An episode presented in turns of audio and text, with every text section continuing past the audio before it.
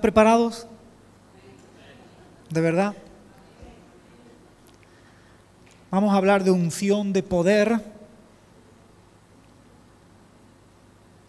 Vamos a hablar de destino. Vamos a hablar de avance. ¿Están preparados? Pues vamos a hablar de eso. Vamos a orar. Cierren sus ojos, por favor. Y díganle, Señor, yo abro mis oídos a ti, a tu palabra. Díganselo. Yo no voy a orar, tienen que orar ustedes. Yo sé que ustedes ya han orado porque el Señor me unja, me use poderosamente predicando la palabra. Bueno, esa oración se va a quedar a media si usted no hace esta oración ahora. Dígale, Señor, yo abro mis oídos a tu palabra. Yo abro mi corazón a tu palabra. Y yo voy a trabajar con tu gracia para permitir que tu palabra lleve fruto en mi vida. En el nombre de Jesucristo. Amén. Padre, que tu palabra pueda llevar fruto. Que nada ni nadie impida que tu palabra cumpla el propósito para el cual tú la envías. Que se rompan obras de la carne, que se rompan obras del enemigo en el nombre de Jesucristo de Nazaret.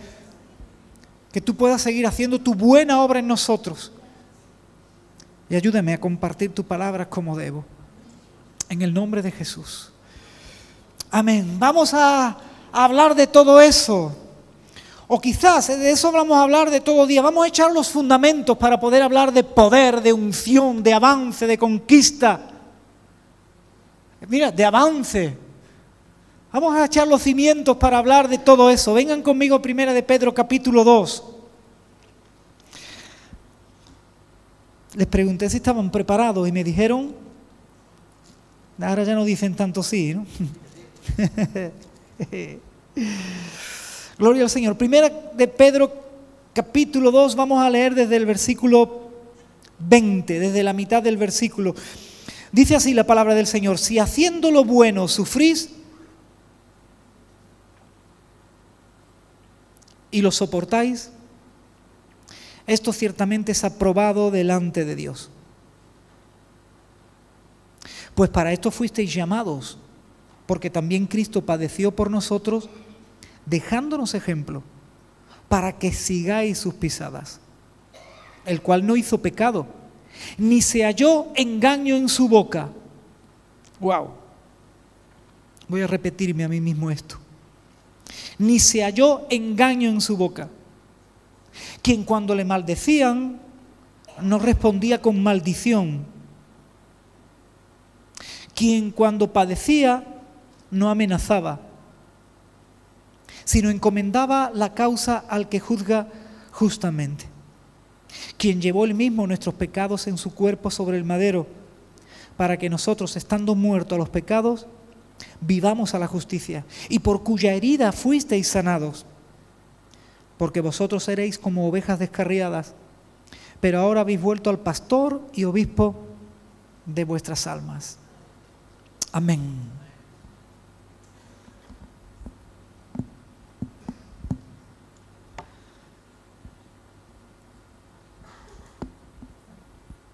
En el mundo tendremos aflicción.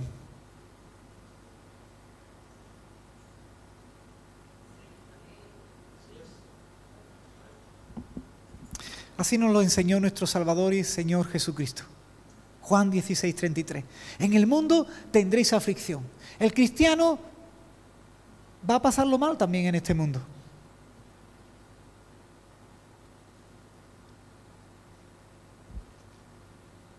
Y junto con tu vecino, quizás vas a transitar caminos de enfermedad, momentos de dificultad económica, momentos donde tu matrimonio puede que se tambalee. Quizás tu vecino sea el que vea cómo tus debilidades tomaron lugar en ti y pecaste.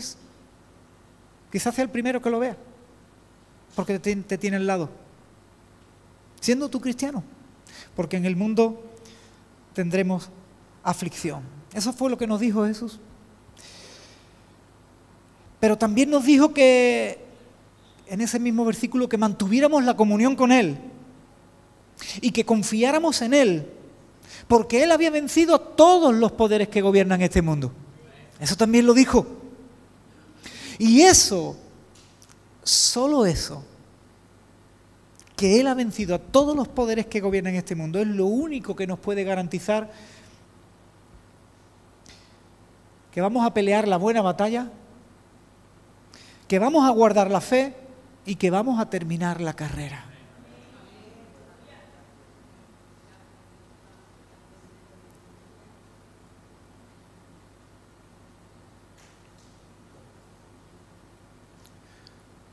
Cuando yo me miro a mí mismo y paso por momentos de sufrimiento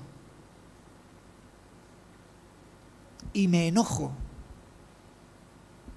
ellos no, pero yo sí. Yo paso por momentos de sufrimiento y me enojo y me quejo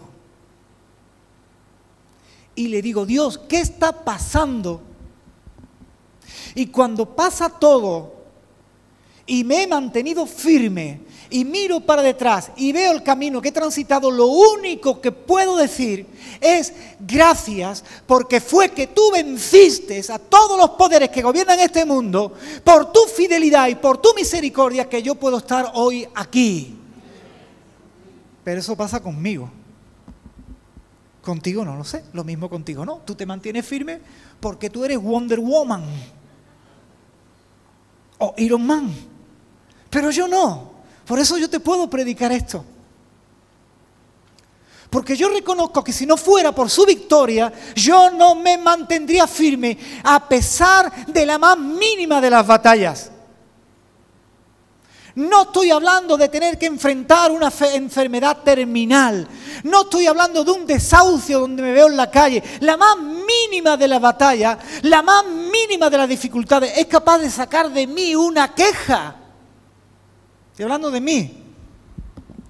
La más mínima de las interferencias en mi vida, en el caminar, como yo he soñado que tiene que ser, es capaz de sacar una frase diciendo, Dios, ¿qué está pasando? ¿Dónde está? Es que no estás viendo lo que estoy viviendo. La más mínima de las batallas. No hablé de perder un hijo, no hablé de una enfermedad terminal, no hablé de un desahucio.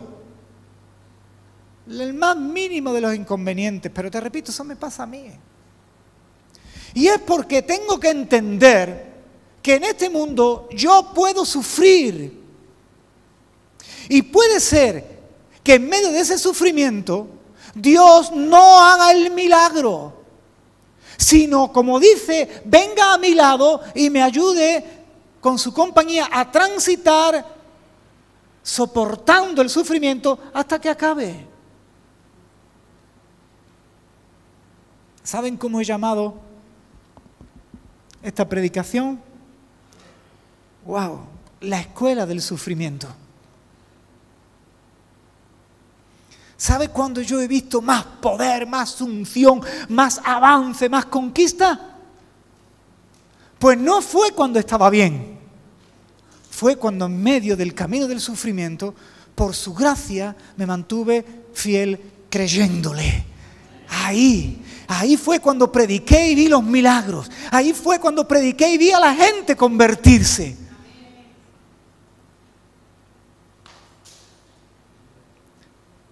Esta palabra no la he predicado en Jerez. No sé por qué, Dios sabrá. Lo mismo no están preparados para entenderla, o lo mismo tenía que empezar por aquí.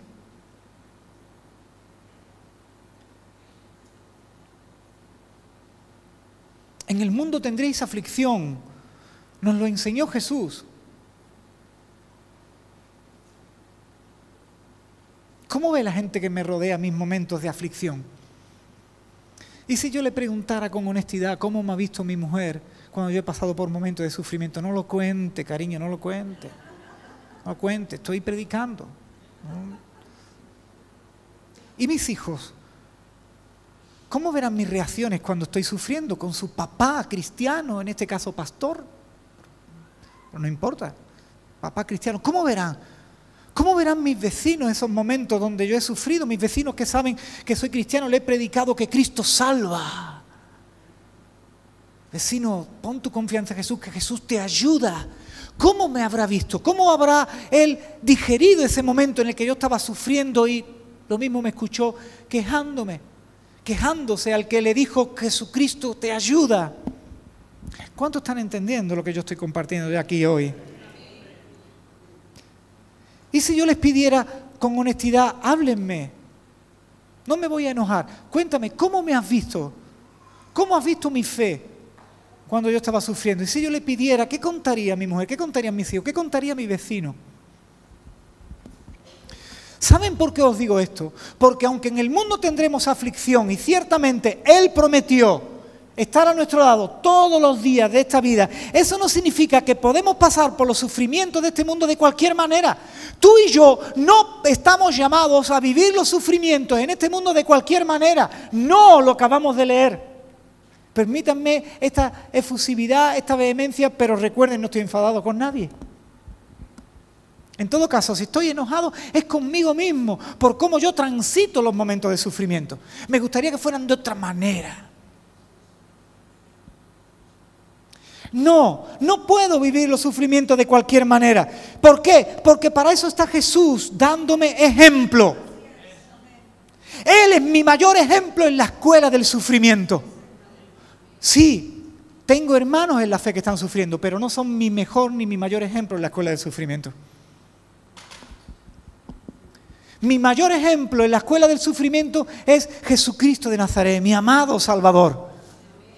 El que todo lo puede. Pero hemos leído lo que pasó en ese momento ahí. El Todopoderoso, el que habría podido enviar legiones de ángeles a defenderle. Ciertamente, tenemos que volver nuestra mirada a Jesús en todos nuestros trayectos, en todos nuestros caminos. ¿Podemos sufrir por causa del Evangelio? Sí, lo dice ahí. Podemos también sufrir por causa de gente mala. Y podemos sufrir sencillamente por causa de esta vida, de la vida en este mundo que está sujeta a maldición por el pecado y que está bajo el maligno. Iglesia, no te extrañe, como dijo el apóstol Pedro, no te extrañe de que tengas un día que transitar por un camino de sufrimiento. Pero es que yo tengo al Salvador y yo también. Es que mi Dios todo lo puede y yo también. Es que Él sabe mis necesidades aún antes que le pidan y yo también. Y Él conoce las mías también. Pero puede ser que un día tengas que atravesar un camino de sufrimiento en donde Él va a ir a tu lado y sencillamente va a ir callado en algunos momentos y muy probablemente sin hacer nada en otros momentos. Es que Dios ya no hace milagros hoy, sí que los hace. Pero hay momentos en donde Él tiene que enseñarnos algo. Yo le decía a mi congregación, estoy convencido Estoy convencido de que si a todos los creyentes de todos los tiempos le pidiéramos que contasen cuánto les ha ayudado Dios, tendríamos que escribir un libro muy gordo, muy gordo, muy gordo de tantos milagros como Dios ha hecho.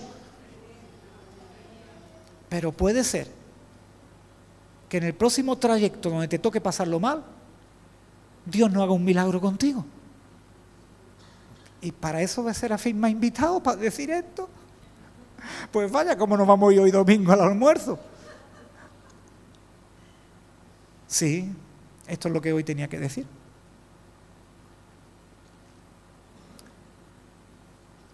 No, no, no es que tenía que decir que Dios no hace milagros.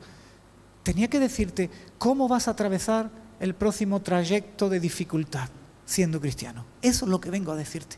Ese es el planteamiento que quiero que te hagas seriamente en esta mañana. ¿Cómo vas a atravesar el próximo trayecto de dificultad siendo creyente? ¿Cómo lo vas a hacer? Es más, es que ese trayecto lo puedes atravesar habiéndolo hecho todo tú bien. Y quizás estos son los, momentos de dificultad que más nos confunden cuando estamos haciéndolo todo bien delante de Dios somos conscientes que nos hemos revisado delante de Dios, somos conscientes de que estamos andando recto, es el mejor momento de nuestra vida y en ese momento catapum, a pelear. Y entonces cuando uno le dice, pero Dios mío, ¿qué te he hecho yo mal? es lo que yo le digo. Repito, no, no, no es lo que tú le dices, es lo que yo le digo. Pero ¿qué te he hecho yo mal? ¿Qué he hecho yo mal? ¿Me lo pudieras decir? Gracias a Dios que está el libro de Job, ¿verdad? Y por lo menos soy como Job. Lo mismo un día estoy ahí, ¿no? Primera de Wii. eh, eh, eh, Jeremías el profeta llorón, el otro el creyente quejoso. ¿Qué te he hecho yo? ¿Qué he hecho yo mal? Dímelo. Yo se lo digo a mi mujer muchas veces cuando trayecto, cuando mis trayectos se, se complican, le digo, María del Mar, si de verdad estoy diciendo algo mal, dímelo, que yo me arrepienta. Porque hay momentos en donde comenzamos a pasarlo mal, habiéndolo hecho sinceramente, todo bien. Y eso confunde, mis hermanos, ¿o no? A mí muchas veces me confunde. Digo, Señor, ¿cómo es posible? No, y si ya te cuento lo que le digo a continuación, ya el remate. Si soy tu siervo. ¿Cómo permites que tu siervo, y lo digo así, ¿no? Se lo digo así para que él se entere, ¿verdad? Que tu siervo. Y le doy un poco de eco, como hacemos con la alabanza, para que suene mejor, ¿verdad? Que tu siervo padezca. Yo, de verdad, el día que, que él le quite el mute y se escuche todo lo que él piensa decir, se va a escuchar. ¿no? Como en, como en, la mesa de sonido. El día que Dios eh, le quite el mute cuando me está contestando, después de yo decirle esas barbaridades, Dios mío, yo soy consciente que es por su paciencia, por su fidelidad, por su gracia, que consigo atravesar esos trayectos y terminar bien. Sí, podemos sufrir. Sí, esta escuela nos dice que hagamos el bien. La escuela que, te voy a proponer, a la que te afilies, a la que te inscribas, es la escuela del sufrimiento donde lo primero que te van a enseñar es que sigas haciendo el bien a pesar de las aflicciones. Porque precisamente esa es la forma de comportamiento que agrada a Dios. No creo que Dios tenga problema con un enojo tuyo, ni con una queja. No creo que lo tenga. No porque yo estoy vivo, y si yo estoy vivo es que Él no tiene problemas con las quejas. Pero realmente, como hemos leído en ese pasaje, todo esto está en ese pasaje, lo único que tienes que zambullirte en Él y decirle, enséñame Espíritu Santo, enséñame lo que dice aquí. Y no centrarte en ese precioso versículo en el que creo, el que uso y por el que oro, que es el versículo 24, y por cuya herida somos sanados. Si te centra en todo el pasaje, te vas a dar cuenta que todo lo que te está diciendo, te estoy diciendo, está ahí. A Dios lo que le agrada es que aún en medio de tus mayores dificultades, tú sigas haciendo el bien. Porque para esto fuiste llamado. Para ser imagen de Jesucristo. Y Él, a pesar de toda la oposición que vivió, eh,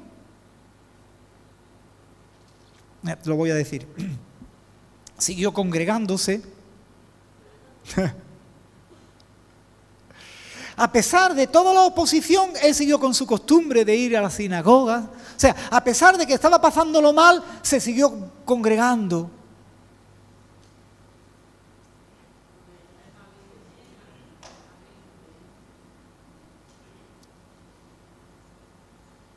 A pesar de esa terrible oposición, siguió compartiendo la palabra, siguió orando por los necesitados. Entonces tú y yo fuimos llamados a transitar esos momentos de dificultad teniéndolo a Él como ejemplo. Estamos llamados a seguir haciendo el bien, aunque no lo entienda todo,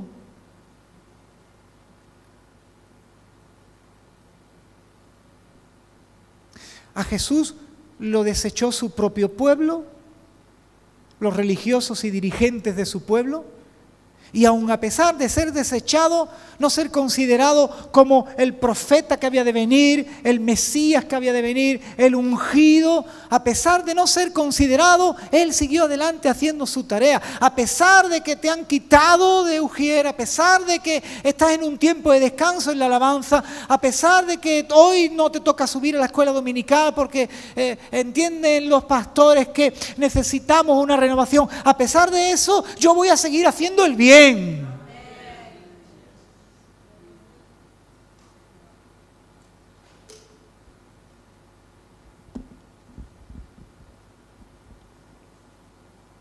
Miren lo que dijo Dios de Jesús.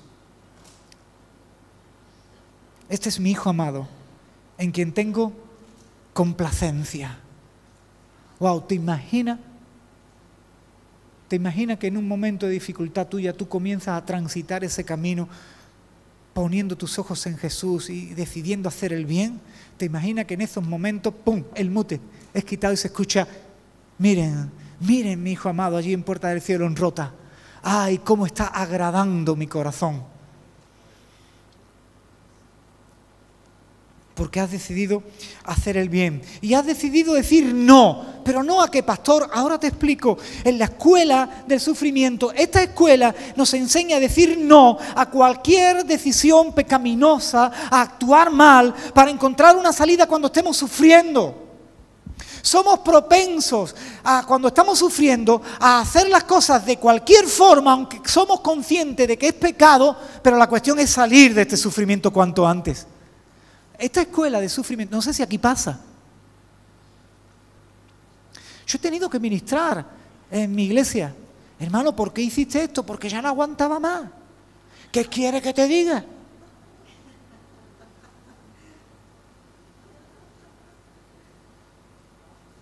es que tú no tienes ni idea de lo que yo estaba sufriendo.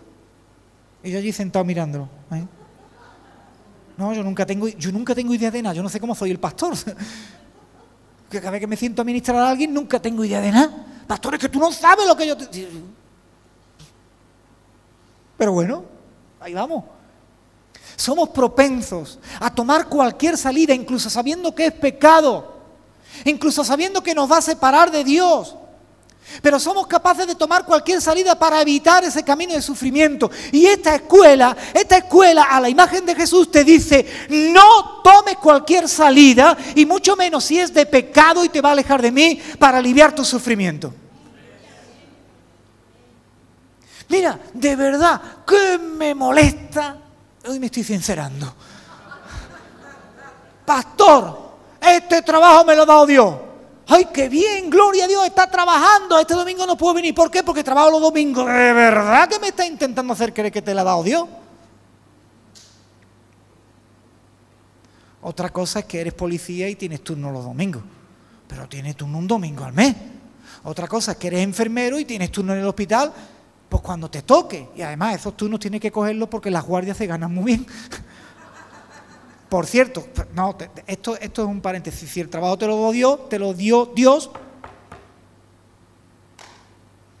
pues si tenías cero y ahora Dios te da mil, dale cien y te queda con 900. ¿Cuánto es más, cero o 900? ¿Cómo? ¿No saben? Es más 900.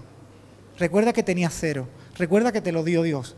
Entonces yo le digo a mi hermanito, el que tengo allí a ministrar, aquí no, allí en Jerez, le digo, ¿de verdad que te lo dio Dios? ¿Y Dios te ha dado un trabajo para trabajar los domingos? Sí. Y le digo, bueno, ¿y cómo va el temita de colaborar? Pastor, es que no puedo porque ahora tengo una de gasto. Y digo, ¿y cuando tenías cero, cómo te las apañabas si ahora Dios te ha dado mil? A veces tomamos salidas que sabemos que nos van a separar de Dios, que sabemos que son malas, que sabemos que son pecados, pero las tomamos para aliviar la carga de sufrimiento que ha venido sobre nuestras vidas. Pero eso no es lo que nos está enseñando esta escuela. Esta escuela nos está enseñando a decir no a las salidas pecaminosas para evitar el sufrimiento. Esta escuela nos enseña a decir no a cualquier tipo de manipulación o engaño para salir bien parados o evitar el sufrimiento. Somos especialistas en contar la historia como nos conviene. ¿A que sí? No vea el domingo que has decidido venir a la iglesia. Me prometiste almorzar después de terminar. ¿eh? Eso es una promesa. No estoy enfadado con nadie. Sé lo que estoy predicando. Ya esto me lo predicó a mí y a Dios hace muy poquito tiempo. El resultado es maravilloso. Recuerda, para que ahora estamos en, en el diagnóstico. Luego viene el tratamiento y la recuperación. Entonces ya te quedas bien. Esta escuela nos enseña a decir no a cualquier tipo de manipulación, a cualquier tipo de engaño, con tal de quedar bien parado y, evitar el sufrimiento. No hay algo que me dé más coraje que alguien venga a contarme una historia y encima quiere que me la crea. Pastor, es que tú sabes que las cosas son así, me ha salido así, por eso yo tuve que hacer el otro. ¿Por eso tuviste que hacer qué? No, pues, oh, tú sabes cómo son las cosas. No, yo no sé nada, ¿me lo puedes contar? Y te están contando una historia es una manipulación para él quedar bien parado. ¿Por qué? Porque sabe que ha manipulado todo el tema, ha engañado para salir del camino de sufrimiento. Esta escuela que te estoy proponiendo te dice, di no al engaño de la manipulación cuando estés sufriendo. Di no, cuenta las cosas tal como son. Cuenta lo que estás viviendo, lo que estás sintiendo y lo que te entran ganas de hacer y pide ayuda para no hacerlo. Pide oración. Y de eso vamos a hablar en un momentito. Esta escuela de sufrimiento nos enseña a decir no a cualquier tipo de maldición, insulto, amenaza que podamos usar para aliviarnos cuando estamos sufriendo. Sí, mis hermanos, cuando yo tengo problemas con un vecino, ¿saben lo que me entran ganas de decirle? ¿A que sí lo saben? Claro que lo saben, porque también te entran a ti ganas. yo le digo, esto es para cogerlo de verdad y cantar y decir. Porque eso te.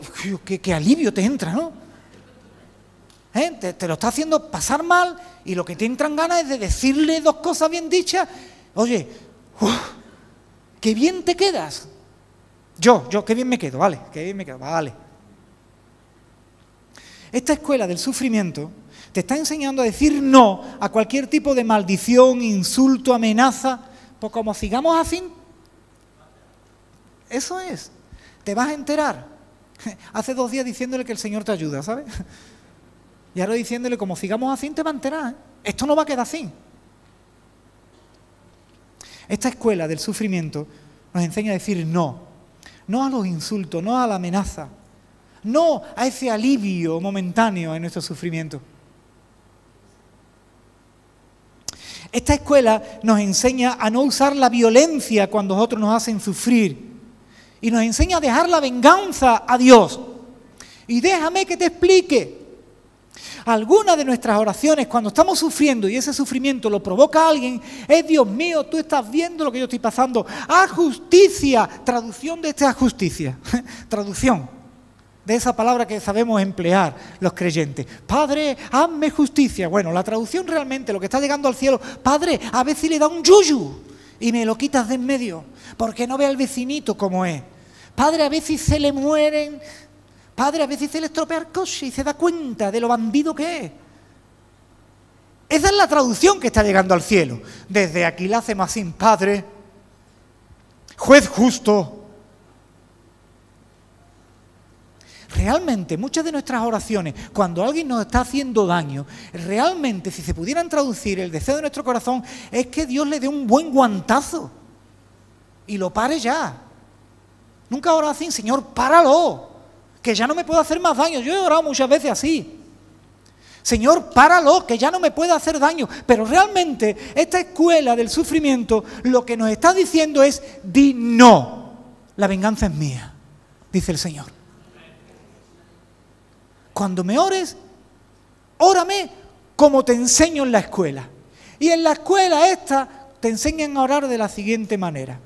Bendice al que te persigue. Eh, pues ya estamos. Ora por el que te ultraja.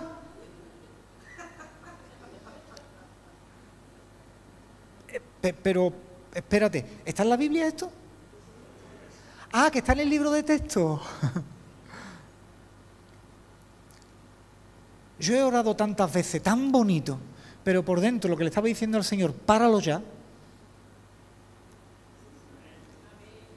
Yo he orado tan bonito, pero de verdad lo que había en mi corazón era un deseo de páralo ya. yo, páralo ya, Dios. De la forma que sea. O sea, pero sinceramente, de la forma que sea. Esta escuela del sufrimiento que te estoy proponiendo, iglesia, te enseña a que suya es la venganza. Bueno, ¿tú estás, ¿tú estás en el comité de credenciales? Ah, estaba, gracias a Dios, si no, no me la renuevan con lo que estoy predicando hoy. Te ha salido, gracias a Dios. esto no lo pongáis en público. ¿eh? Si no, no me van a renovarla. Porque cuando escuchen el testimonio, así ora ese pastor, por Dios. ¿A quién tenemos en las asambleas de Dios? Realmente, mi hermano, esta escuela del sufrimiento nos enseña a hablar mucho menos, dice ahí, dice ahí, y en el pasaje paralelo de Isaías 53, que Jesucristo como cordero enmudeció. Y aquí, en el capítulo 2 de Primera de Pedro, dice que encomendó la causa al Padre Celestial, al juez que juzga rectamente. Esta escuela nos está enseñando a hablar menos y a orar más. ¿Qué te pareció eso? Esta escuela nos está enseñando a encomendarnos a nuestro Padre Celestial para encontrar la verdadera salida a nuestro sufrimiento. Padre, voy a callarme la boca, voy a estarme quieto, voy a pedirte que tú seas quien me acompañes en este camino y quien me dé la verdadera salida a esta situación. Eso es lo que nos está enseñando esta escuela del sufrimiento. ¿Sabe lo que ocurrió después de que Jesús pasó por esta escuela? Y ahora nuestro ejemplo, luego vino el poder, luego vinieron los milagros, descendió el Espíritu Santo y ya no hubo quien parara la iglesia. ¿Cuántos quieren poder? ¿Cuántos quieren unción? ¿Cuántos quieren avanzar? ¿Cuántos quieren conquistar? Vamos a hacer las cosas en condiciones.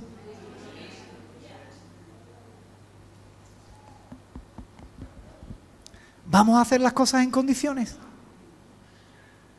Sí, una buena noticia, puedes soportar.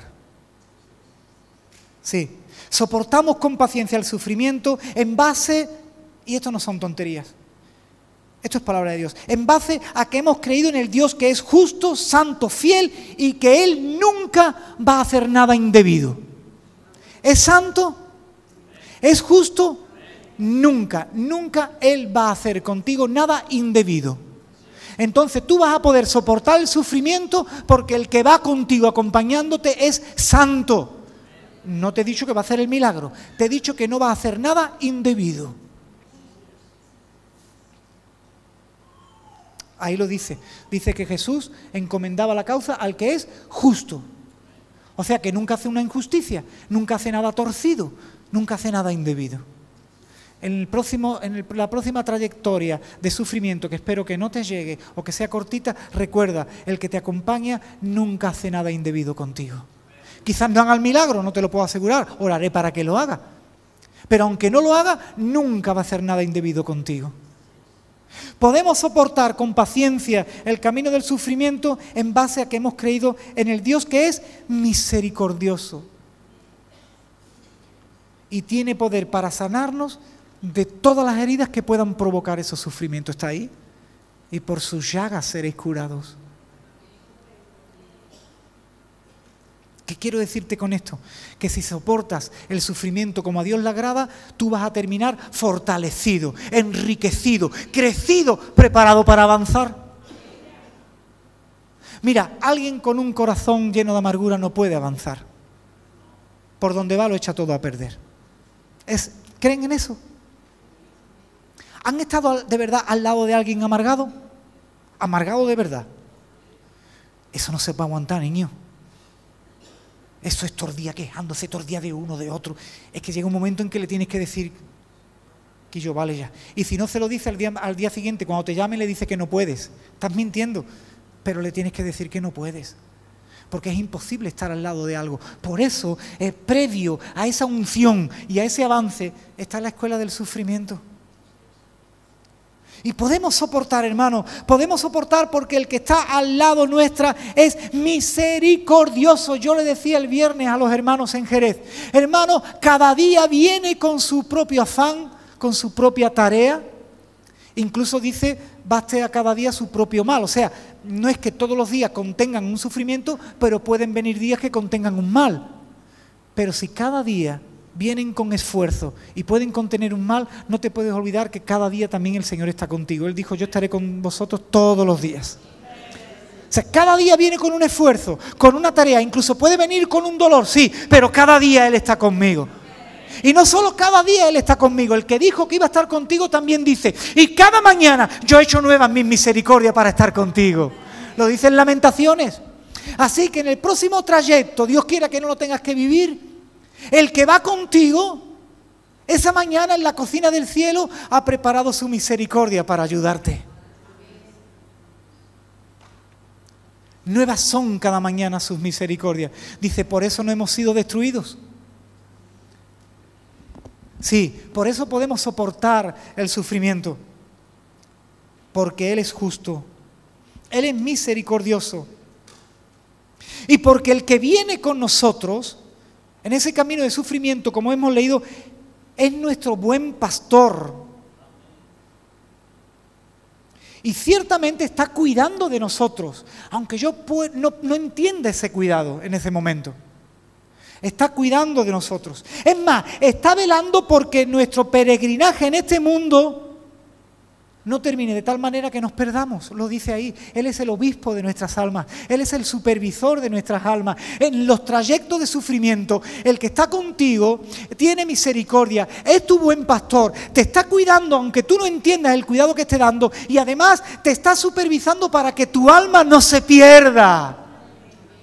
Claro, no hemos dicho amén efusivamente porque lo que ustedes están esperando es que yo diga, y va a hacer el milagro, aleluya, ¿cuántos quieren un milagro? Eso viene luego. Pero yo, después de ciertos trayectos de sufrimiento, no tengo otra cosa que decirle gracias. Gracias porque estuviste a mi lado, Gracias porque preparaste ayuda para mi vida. Gracias porque no me abandonaste, fuiste fiel, eres mi buen pastor. Y gracias porque cuidaste de esta para que no se perdiera. Porque este, este es importante, y este es importante, y este es importante. Pero más importante, y de lo que cuidó para que no se perdiera, es mi alma. Porque que yo sepa, el Evangelio principalmente es para salvarte. Y en todos mis trayectos de sufrimiento, cuando he terminado, lo único que he podido hacer es llorar y arrodillarme y decirle gracias porque hoy sigo siendo creyente.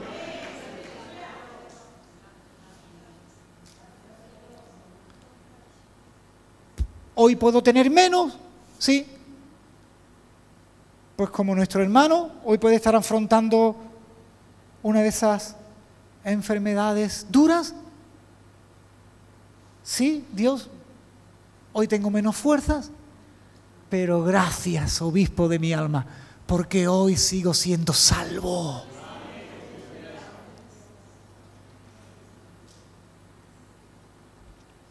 Por eso puedo soportar el sufrimiento, porque sé que cuando termine ese trayecto voy a seguir siendo salvo. Y eso vale más que todo el resto de milagros. Soportamos con paciencia el sufrimiento de una única forma, hermano, fijando nuestra mirada en Jesucristo.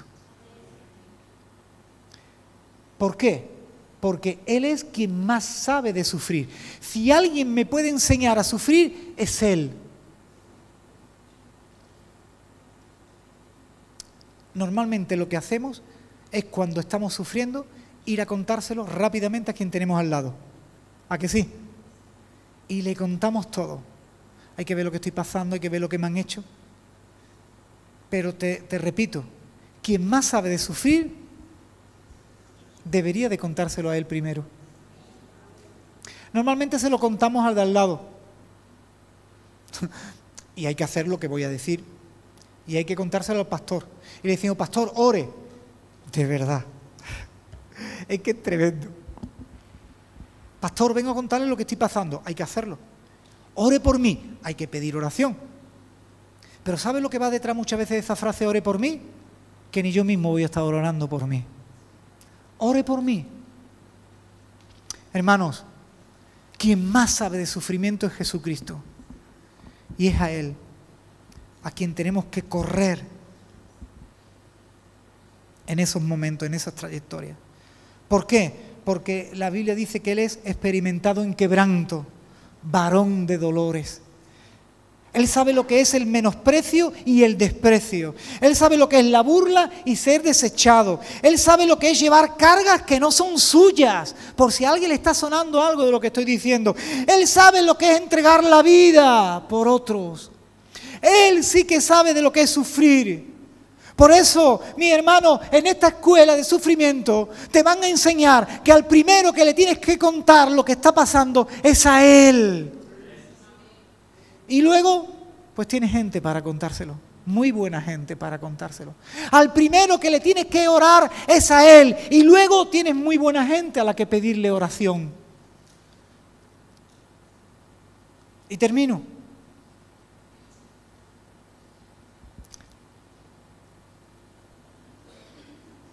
Por eso, cuando nos vamos a un pasaje paralelo a este de primera de, Pedro, capítulo 2, que es Isaías 53, ahí entendemos el porqué de esa pregunta. Se encuentra en el versículo 1. ¿Quién ha creído? Dice Isaías 53.1. ¿Quién ha creído todo esto que yo he compartido?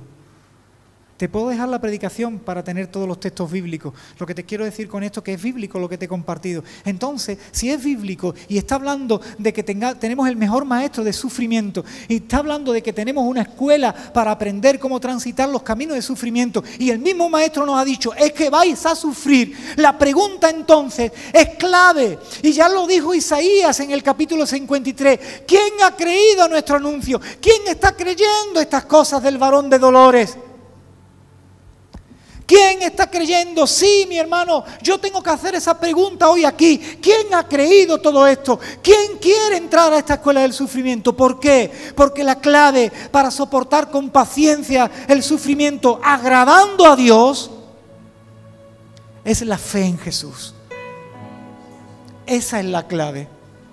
Por eso, la primera causa que debemos de encomendar al Padre Celestial es, Señor, que no falte mi fe. Yo sé que cuando entramos en desempleo, la primera oración, Padre, ábreme las puertas. Yo sé que esa es la primera oración, no estoy juzgando tu oración, pero entiendo que en esta escuela la primera oración que se me manda a aprender y hacer es, Señor, encomiendo mi fe a ti, que yo no pierda la fe en esta trayectoria. Yo sé porque lo he experimentado. Cuando me duele algo, la primera oración que sale de mi boca es, Señor, y por tus llagas soy curado. No lo estoy diciendo en burla, Dios me libre, lo estoy diciendo porque creo profundamente en esa palabra. Oro por mí, oro por gente y veo milagros. Señor, y por tus llagas yo ya fui curado, reciba ahora salud. Oro así. Y entiendo que tengo que orar así. Y creo en esa oración. Pero esta escuela me está diciendo José Luis, antes que nada di, Padre, que en medio de esta enfermedad yo no pierda mi fe.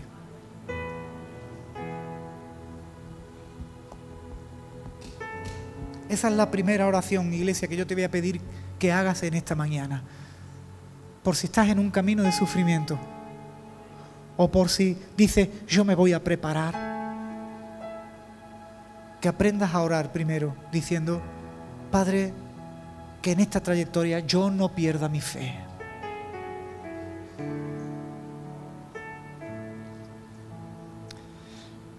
Que la siguiente oración sea similar a la primera. Padre, que en esta trayectoria yo mantenga mi comunión contigo. Yo no deje de orar yo no deje de leer y meditar en tu palabra, yo no deje de congregarme allí. Hermanito, que hace un par de domingos que no te veo en los cultos, ¿cómo está? Ahí está. Y digo, ¿por qué no estás viniendo? Porque lo estoy pasando muy mal. Esas son las respuestas que a mí me dan. Porque lo estoy pasando muy mal. Pero hoy tú estás aprendiendo algo diferente. Amén. ¿Lo estás aprendiendo? Dios quiera que el Espíritu Santo te enseñe. Esta escuela te está enseñando a que cuando estés atravesando un camino de sufrimiento, tú le digas, Padre, me encomiendo a ti para que en esta trayectoria yo no deje de tener comunión contigo. Y el domingo, como se decía antiguamente, al culto.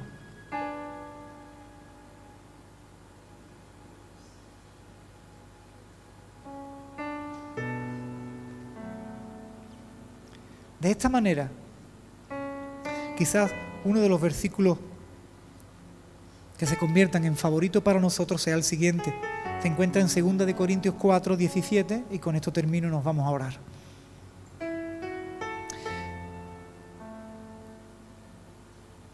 Si entramos en esta escuela del sufrimiento, probablemente este versículo se va a convertir en un versículo favorito. Esta leve tribulación momentánea, leve y momentánea. Para mí todo lo que me pasa es lo más grande del mundo. No sé para ti, ¿verdad? Para ti tu problema cuál es? El más importante. Pero la Biblia dice que es leve y que es momentánea esta tribulación. Y que lo que va a producir en mí es un cada vez más excelente y eterno peso de gloria. Palabra de Dios.